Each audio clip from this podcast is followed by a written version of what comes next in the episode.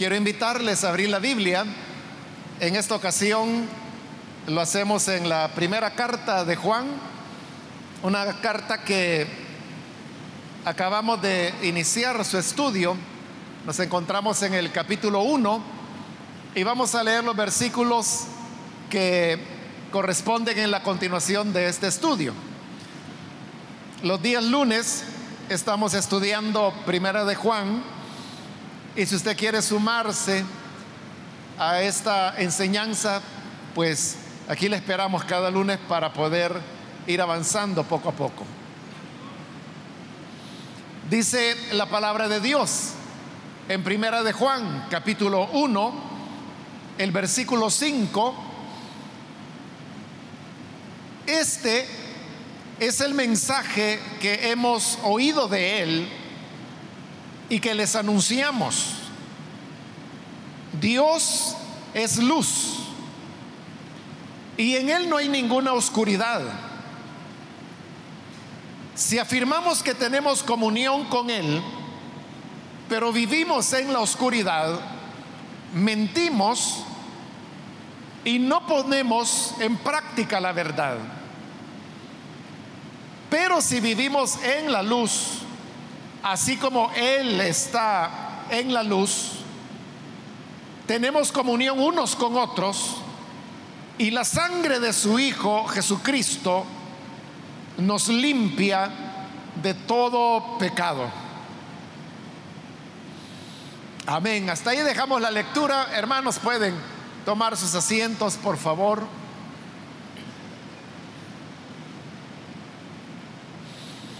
En la ocasión anterior estuvimos cubriendo la parte de la carta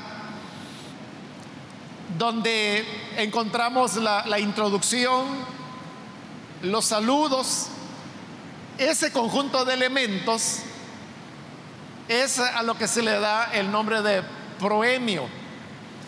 Del proemio de una carta es donde usted va a encontrar al remitente, al destinatario, un saludo, algunas veces se incorpora también alguna invocación de una bendición sobre la persona, ya sea que la bendición se exprese directamente o que se haga en forma de oración. Entonces, todos estos elementos son los que hemos cubierto ya hasta el versículo 4.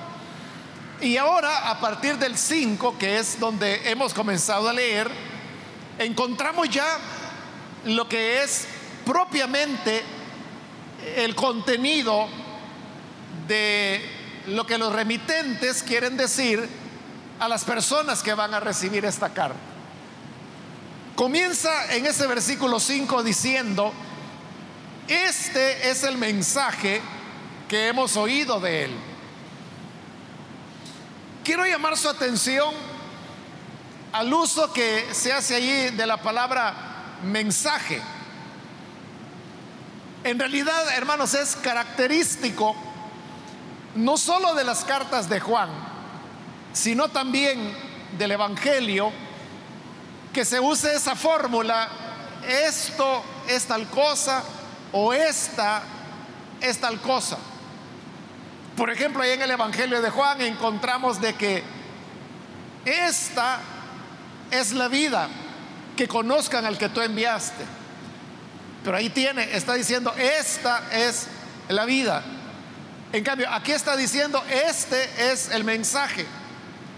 Más adelante en esta misma carta vamos a ver que dice, esto es el amor. Esta es la verdad. Entonces, es común, es frecuente en las cartas y en el Evangelio de Juan que se utilice esa fórmula. Pero hoy se nos está hablando acerca del mensaje. ¿A qué se refiere aquí cuando dice, este es el mensaje? Esa palabra, mensaje, es la, la forma en que las comunidades samaritanas o conocidas como juaninas también, que fueron quienes redactaron el Evangelio y las cartas de Juan, usaban para referirse al Evangelio. No sé si usted ha notado eso, pero si no, yo se lo hago notar ahora. Y es que la palabra Evangelio no aparece nunca, ni en el Evangelio de Juan, ni en las cartas. No aparece nunca. O sea, para ellos la palabra Evangelio la desecharon totalmente, no la utilizaban. Y en lugar de la palabra evangelio, utilizaron la palabra mensaje como la, la, tenemos acá.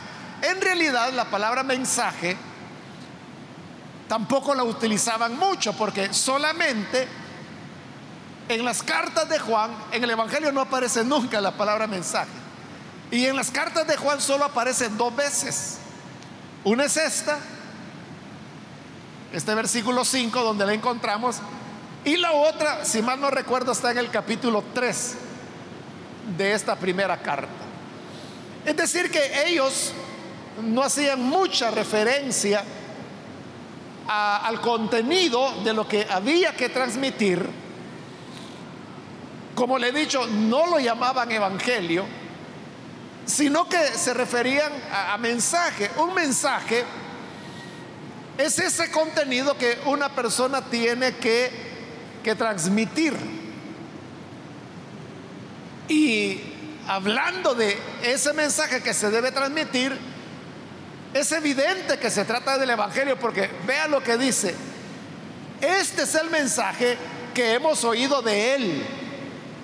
Recuerde que ya vimos en esta carta cómo quienes la envían se están presentando como aquellos que son los receptores inmediatos de las enseñanzas de Jesús. Y aquí lo está repitiendo. Cuando dice el mensaje que hemos oído de Él, es decir, del Señor Jesús. Recuerde que aquí estamos ya en una en un año ya muy avanzado después de Cristo Aquellos que conocieron al Señor de manera directa han fallecido ya. Y estos que están escribiendo son aquellos que fueron discípulos de los que sí habían oído directamente al Señor. Es decir, ellos son la segunda generación. Pero le están hablando a una tercera generación que está ya más distanciada de aquellos hechos. Por eso es que ellos se colocan como los herederos de la tradición y de las enseñanzas.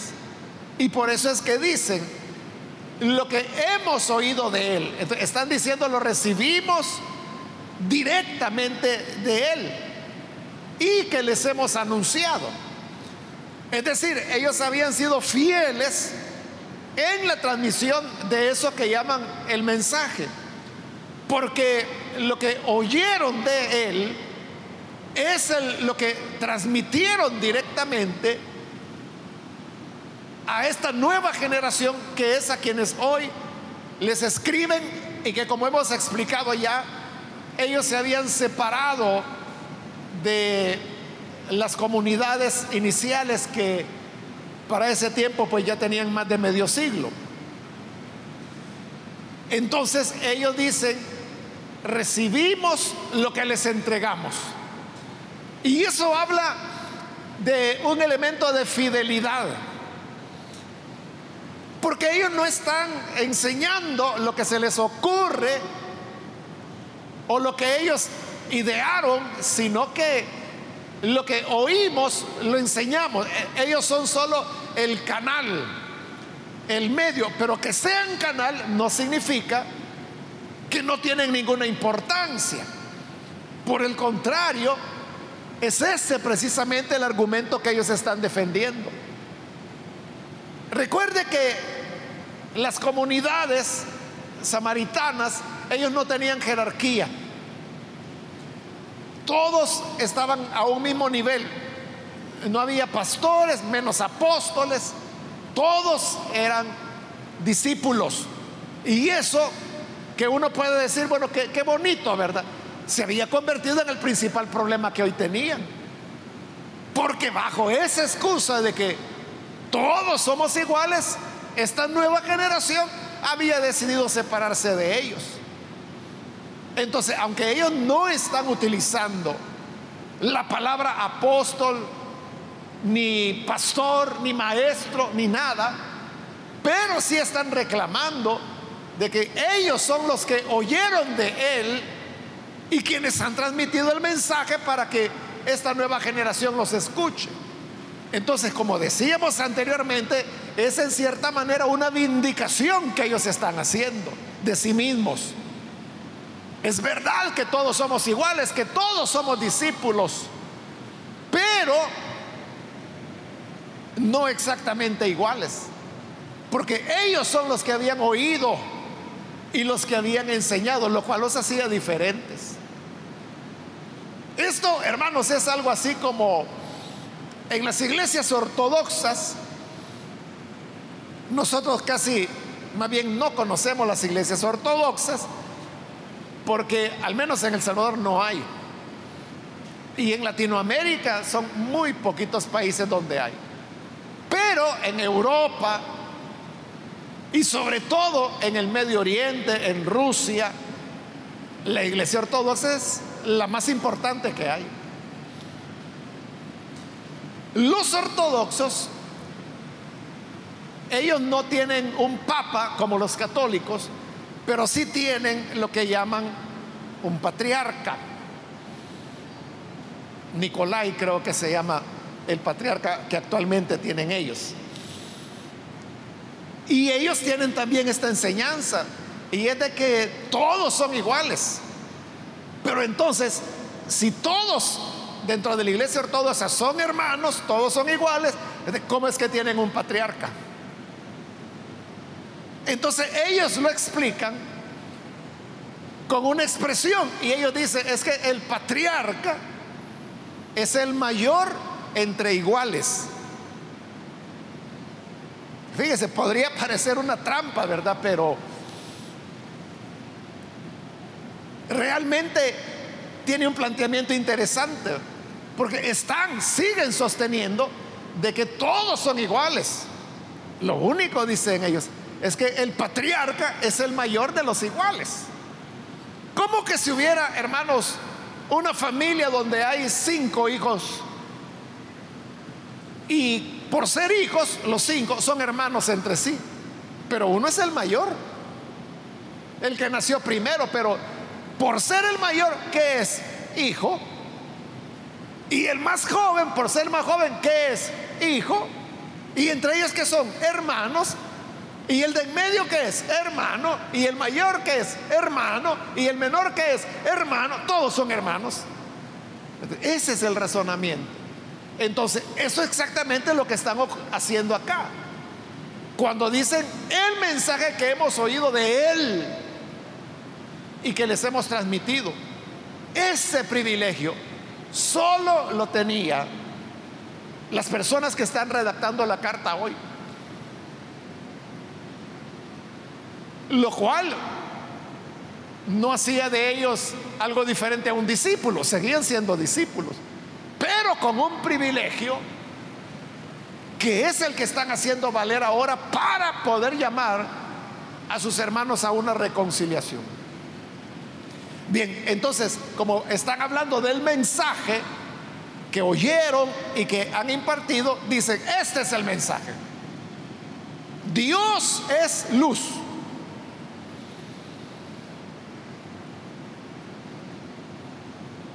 Realmente, hermano, las cartas de Juan, o esta carta, no es que esté diciendo que Dios es luz en el sentido de que luz es el ser total o la esencia completa de Dios. No, no es así. Porque dependiendo qué es lo que ellos quieren subrayar, así van cambiando su definición de Dios. Aquí, por ejemplo, dice Dios es luz. Ya vamos a ver por qué. Pero más adelante vamos a encontrar que ellos dicen Dios es espíritu. Y después vamos a encontrar que dicen Dios es amor. Entonces, ¿qué es Dios? ¿Es luz? ¿Es espíritu o es amor? Es que no se trata de eso, ¿verdad? De decir que sí y que no. Porque, repito, no están definiendo que es Dios, sino que están hablando de un rasgo de Dios, de una característica de Dios, que no es la única, pero es una característica que mencionan en ese momento porque hay una enseñanza que quieren impartir a partir de eso. Entonces comienza diciendo que Dios es luz. Esto, hermanos, de que Dios es luz, dice mucho. Porque la luz siempre es algo que ha atraído al ser humano. Porque el ser humano entiende, y desde tiempos primitivos, que por ejemplo la luz es necesaria para los cultivos. Sin luz no puede haber plantas, no puede haber germinación, no puede haber florecimiento, no puede haber frutos, por lo tanto no puede haber cosechas, no hay alimento si no hay luz. Si no hay luz, la hierba no crece. Y si la hierba no crece, el ganado no puede comerla, no se puede alimentar. Entonces tampoco habrá carne, tampoco habrá leche. Pero la luz también nos permite ver, nos permite caminar. La luz nos da vida. Por eso es que desde la antigüedad la luz, y con razón, se veía como una fuente de luz, de vida. Entonces cuando aquí dice Dios es luz, está hablando de esa capacidad de Dios de transmitir vida. Pero en realidad no es ese el énfasis principal, sino que la luz, usted sabe que es lo más, valga la redundancia, luminoso que nosotros podemos ver. ¿Qué puede ser más puro que la luz? No hay nada, hermanos, que, que supere la luz. Vemos, hermanos, estas lámparas y uno que ve luz. Entonces yo le pregunto, ¿puede haber algo más puro que esa luz? Hay todos tipos de luces, ¿verdad? En luz de un foco o de una bombilla eléctrica es luz, pero es una luz amarillenta. Esta es una luz más o menos blanca, no es totalmente blanca. En relación a la bombilla nos parece que es blanca, pero no es blanca totalmente. O sea, hay otros tipos de iluminación. Hay una que se llama aluro halógeno, que esa sí es luz blanca. Usted la puede ver, por ejemplo, en las gasolineras. Esa luz tan intensa que ponen en esas gasolineras grandes que hay, ver, ese es el halógeno, esa es luz blanca. Que al lado de esta, esta usted la va a ver a María. Pero ahora, hermanos, hay otros tipos de luces que son todavía mucho más transparentes, diríamos, que el mismo aluro halógeno.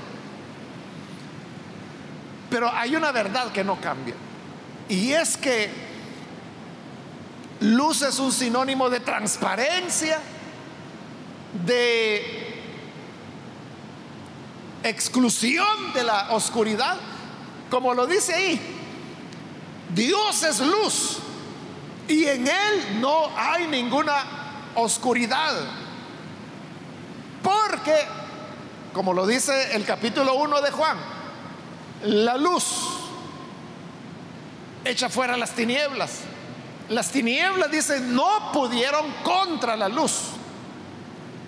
Donde hay luz, no hay tinieblas. Y por eso dice, Dios es luz.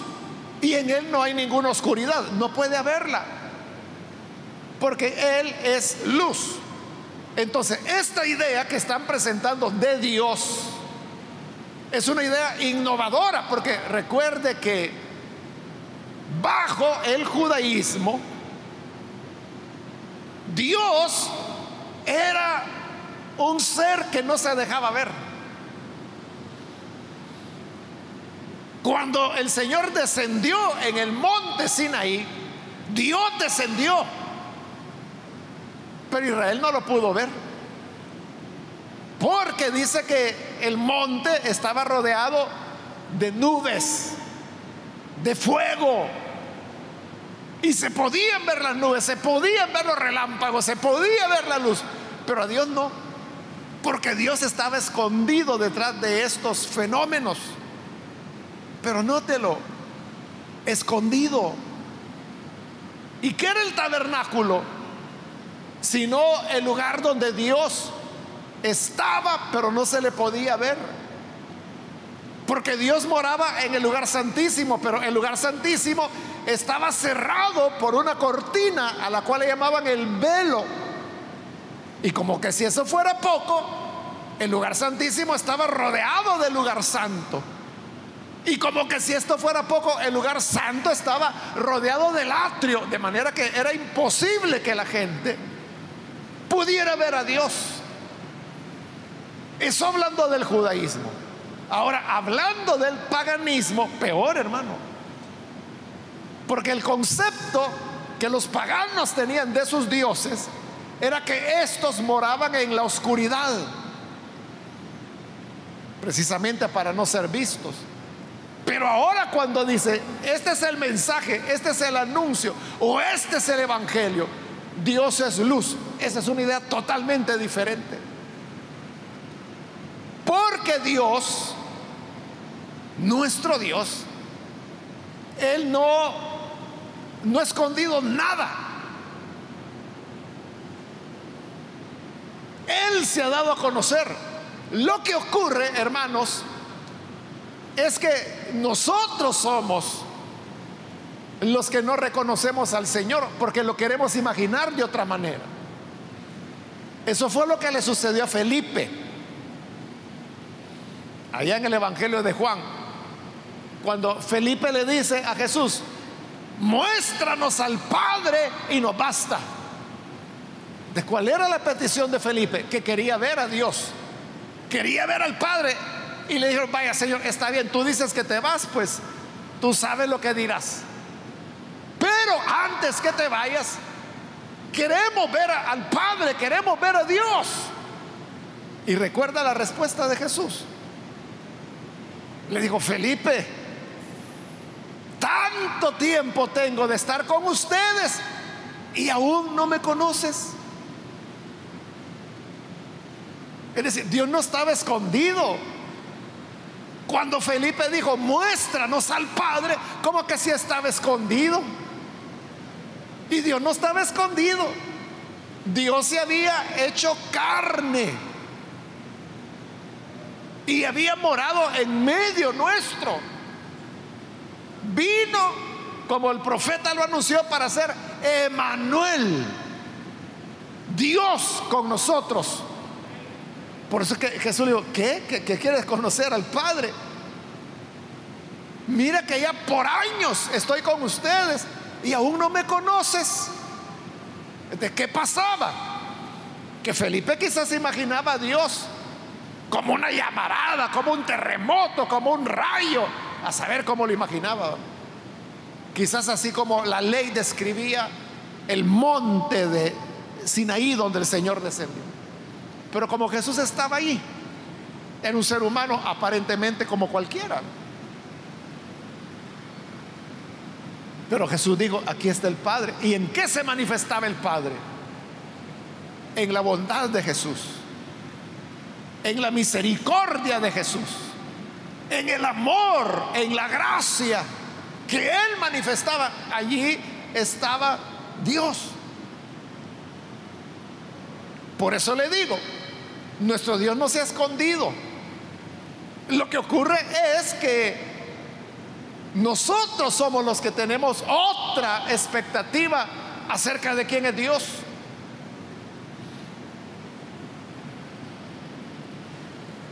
Por eso es que más adelante esta carta dirá a Dios nadie le vio jamás. Pero si nos amamos los unos a los otros, Dios mora en nosotros. Fíjese qué tremendo lo que está diciendo. O sea, a Dios nadie lo vio jamás, pero la gente puede ver a Dios. ¿Y cómo pueden ver a Dios? En el amor que nos tenemos los unos a los otros. Allí se manifiesta Dios, ese es Dios. Entonces, a eso me refiero cuando le digo que Dios no se ha escondido. El Señor Jesús le dijo a sus discípulos, ya no, ya no los voy a llamar siervos, los voy a llamar amigos, porque el siervo nunca sabe lo que su Señor hace, pero el amigo sí lo sabe. Cuando en, el taller o donde sea que usted trabaja, el jefe va a salir, él solo dice, ya voy a venir y se va. Y como usted es un empleado, usted no, ¿y a dónde fue? A saber que no es usted su empleado. Sí, por eso, soy empleado. Pero él no nos dice a dónde va, porque es empleado. Pero si fuera su amigo, ahí sí se lo diría. Entonces, cuando Jesús dijo, ustedes son mis amigos, significa que Él no ha dejado nada escondido. Todo lo ha revelado y por eso dice que en Él no hay ninguna oscuridad, no hay secretos. Pero ahora viene la enseñanza de eso que Dios es luz. Dice el versículo 6, si afirmamos que tenemos comunión con Él, porque una cosa es que la gente diga, no, si yo a mi Diosito no lo cambio. No, para mí Dios es lo primero. Ah, entonces tú afirmas que tienes comunión con Dios. Entonces, si tienes comunión con Dios, pero dice, vivimos en la oscuridad, mentimos y no estamos poniendo en práctica la verdad. Entonces, si de verdad decimos que somos hijos de Dios, si en verdad creemos en Dios, si en verdad decimos servirle, si en verdad Dios es quien guía nuestros pasos, entonces, si Él es luz, nosotros también debemos ser luz. Todo debe ser, hermanos, abierto en nuestra vida. ¿Qué significa esto? Significa que tampoco en nosotros tiene que haber ninguna oscuridad. ¿Y qué es una oscuridad? Es aquello, hermanos, que ocultamos. Lo ocultamos puede ser por vergüenza, puede ser porque sabemos que es incorrecto lo que estamos haciendo. Podemos ocultarlo porque quizás es un plan para dañar a alguien o para quitarle algo a alguien. Entonces, si alguien dice que tiene comunión con Dios, pero todavía anda en oscuridad, ese es un mentiroso. No está practicando la verdad. ¿Cómo podemos saber entonces cuando una persona verdaderamente es de Dios? es cuando como su Dios anda en la luz, anda en transparencia total.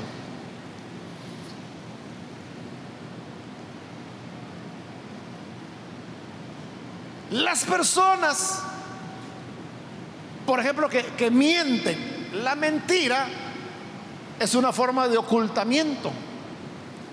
La mentira siempre es oscuridad, siempre es tiniebla si alguien miente, no es de Dios. Si alguien oculta cosas, no es de Dios. Si alguien evita dar explicaciones o dar cuentas, no es de Dios. Si alguien tiene secretos, no es de Dios. Si alguien tiene ocultamientos, no es de Dios. Porque Dios es luz y en Él no hay ninguna oscuridad. ¿Y sabe qué es lo peor? Que las personas que ocultan, que evaden, que no rinden cuentas, que no son transparentes, no tienen comunión con los que sí están en comunión con el Padre. Y como Dios es luz, ellos son luz también. Entonces ocurre lo que dice Juan capítulo 1. Y es que se establece un conflicto entre la luz y las tinieblas. Y chocan entre ellas. La luz echa fuera las tinieblas. Por eso es que las tinieblas no le agrada la luz. Y por eso es que en el Evangelio de Juan mataron a la luz. Claro, la luz no puede ser apagada nunca, ¿verdad? Pero por lo menos la crucificaron, la colocaron en un sepulcro. Pero como la luz es luz y la verdad es verdad, siempre triunfa, siempre se levanta. Pero note, allí hubo un choque. En el Evangelio de Juan está muy claro, lo vimos hace unos meses. No sé si lo recordará cuando están ya en lo que nosotros llamamos la última cena. Y Jesús le dice a Judas, lo que vas a hacer hazlo pronto. Y Judas se levanta y sale para ir a entregar al Señor. Y dice el Evangelio de Juan que cuando Judas salió, ya era oscuro. Es decir, que Judas se alejaba de Jesús, quien era la luz, para ir a las tinieblas del mundo. Ese es el punto. Que nadie puede estar en, los dos lados.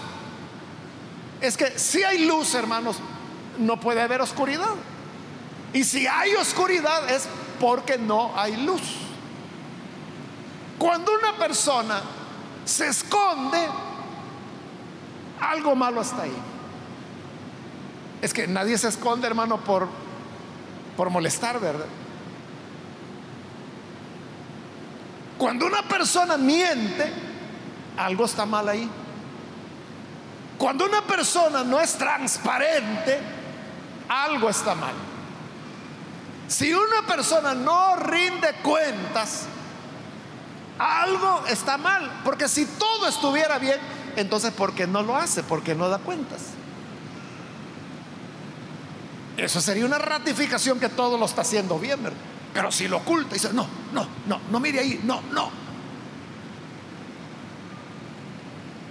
Por eso dice, si afirmamos que tenemos comunión con Dios, pero la verdad es que vivimos en oscuridad, mentimos y no estamos poniendo en práctica la verdad.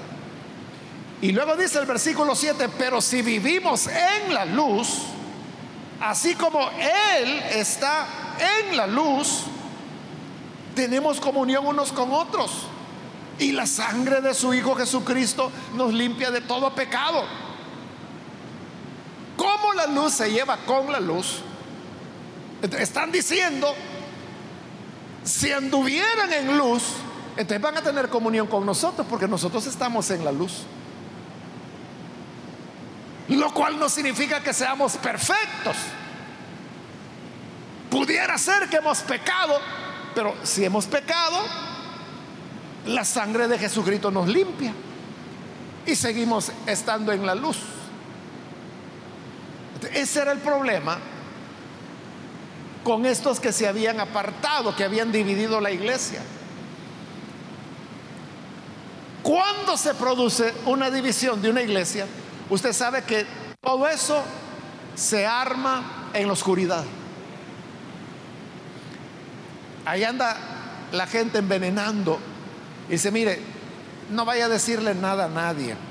Pero mire, como yo lo amo, quiero decirle la verdad. Fíjese que yo he notado esto, esto y esto y empieza a envenenarlo. Y le dice, porque le amo, yo se lo digo a usted. No, lo odia, por eso es que lo está envenenando. De todo esto, hermano, lo van armando en la oscuridad. Hasta que hay un momento en que hasta ya están recogiendo dinero y de repente dice, vaya hermano, el domingo es el día de. El domingo es el día clave. Así que ya rentamos el local, vamos a estar en tal lugar. Así que el domingo ya nadie viene aquí, nos vamos a ir a tal lugar que queda en la avenida no sé cuánto. Allá, frente a la casa número borrado, ahí nos vamos a reunir. Entonces, todo fue en oscuridad. Era lo que había ocurrido acá. Entonces, si anduvieran en luz, como Dios es luz, ¿por qué tendrían que andar haciendo las cosas de esa manera? ¿Por qué tienen que andarse escondiendo? ¿Por qué tienen que andar ocultando? Si hay algo que le molesta, ¿por qué no va y lo habla en la luz? La división en sí es un mal proceder, es un proceder en oscuridad. Y a eso es a lo que está llamando la atención. En otras palabras, lo que está diciendo muy elegantemente es miren, ustedes no tienen comunión con nosotros porque nosotros estamos en la luz. Es el mensaje que recibimos de Él y que les impartimos, que en Él Dios es luz y no hay ninguna oscuridad en Él. ¿Ustedes por qué actúan en oscuridad? ¿Por qué actúan en secreto? ¿Por qué actúan con mentira? ¿Por qué actúan ocultándose? Era claro que se habían alejado de la luz. Hermanos, que el Señor nos ayude a cada uno de nosotros en nuestra vida diaria para que, pensemos eso. Piensen eso. ¿Hay algo que usted no quisiera que los demás vean? En su casa usted tiene algo, una o varias cosas que usted por ninguna razón quiere que ningún hermano se las vaya a ver. Y las tiene debajo de la cama o en una cajita en el techo, yo no sé. Entonces, ¿qué esconde? O sea, ¿cuál es el temor? Que Dios nos ayude para que nuestra vida sea totalmente transparente. Que no tengamos nada que ocultar. Porque sabe el que no tiene nada que ocultar, ese tiene una paz que nadie le puede quitar. Ya le he contado, hace muchos años yo leí eso en algún lugar, que un hermano salió y empezó a tocar la casa de los hermanos. Y tocaba la casa y le decía, hermano, huya porque todo se ha descubierto y salía corriendo. El hermano que estaba en esa casa también salía corriendo. Y llegaba a la otra casa, huya porque todo se ha descubierto y salía corriendo, iba a la otra casa, huya porque todo se ha descubierto, total que todos salieron huyendo. ¿Y sabe qué pasaba? Nada, nada, él andaba jugando nada más. Pero la gente porque huía, porque tenían algo oculto que según el otro les decía había sido descubierto.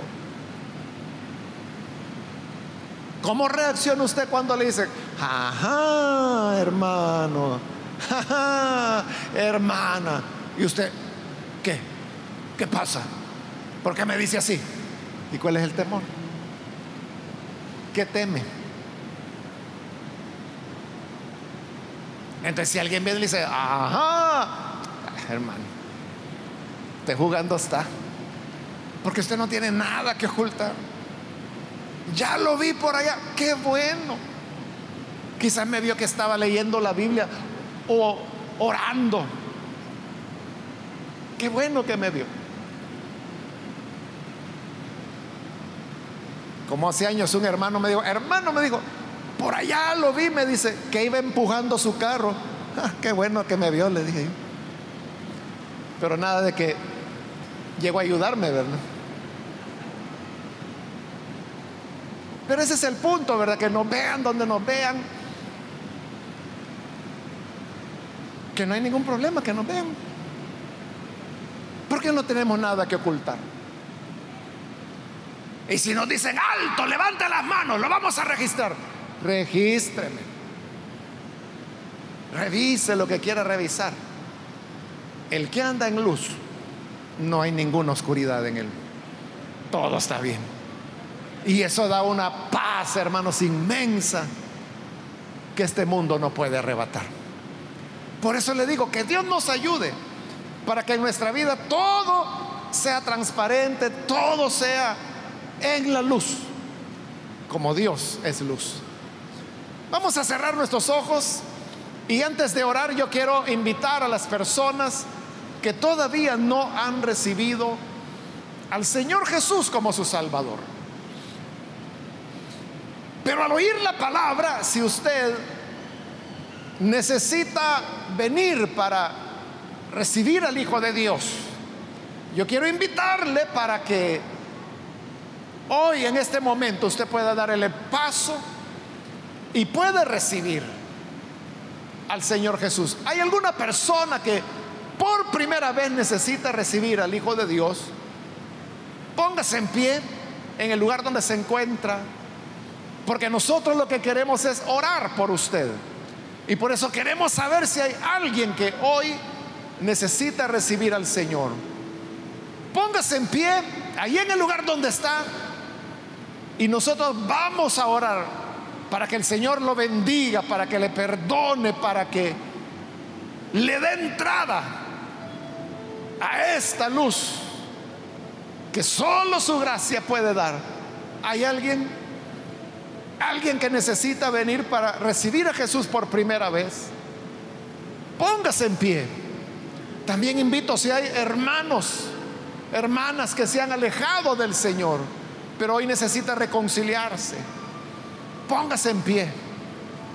Si ya se cansó de andar escondiéndose, si ya se cansó de ocultar cosas, ¿por qué no reconciliarse con el Señor? Venir a la luz. Porque aquel, dice el Evangelio, cuyas obras son hechas en la luz, viene a la luz. Viene a la luz porque no tiene nada. Pero aquel cuyas obras son malas no quiere venir a luz. Porque si sale a la luz se va a descubrir lo malo que hace. ¿Hay alguna persona, hermano, que se reconcilia? O alguien que por primera vez recibe a Jesús, póngase en pie. Pero hágalo ahora porque voy a terminar ya la invitación. Pero si hay alguien que necesita venir al Señor puede ponerse en pie y vamos a orar en este momento. A usted que nos ve por televisión, quiero invitarle para que se una con nosotros, reciba al Señor o reconcíliese con Él en esta oración. Padre, gracias te damos por tu palabra y gracias porque Tú siempre nos oyes, nos escuchas. Y ahora tú nos invitas para que vayamos y tengamos luz en ti. Te rogamos por aquellos que a través de los medios de comunicación están orando, se están arrepintiendo de sus pecados, están reconciliándose. Transfórmales, Señor, dales una vida nueva, que te conozcan que puedan servirte. Y bendícenos a todos, a tu iglesia, Señor, tu pueblo. Ayúdanos para que andemos en luz y que no haya ninguna tiniebla, nada que debamos ocultar o que debamos esconder, para que tu paz, que sobrepasa todo entendimiento, nos llene y nos inunde. En el nombre de Jesús, nuestro Salvador, lo pedimos. Amén y amén.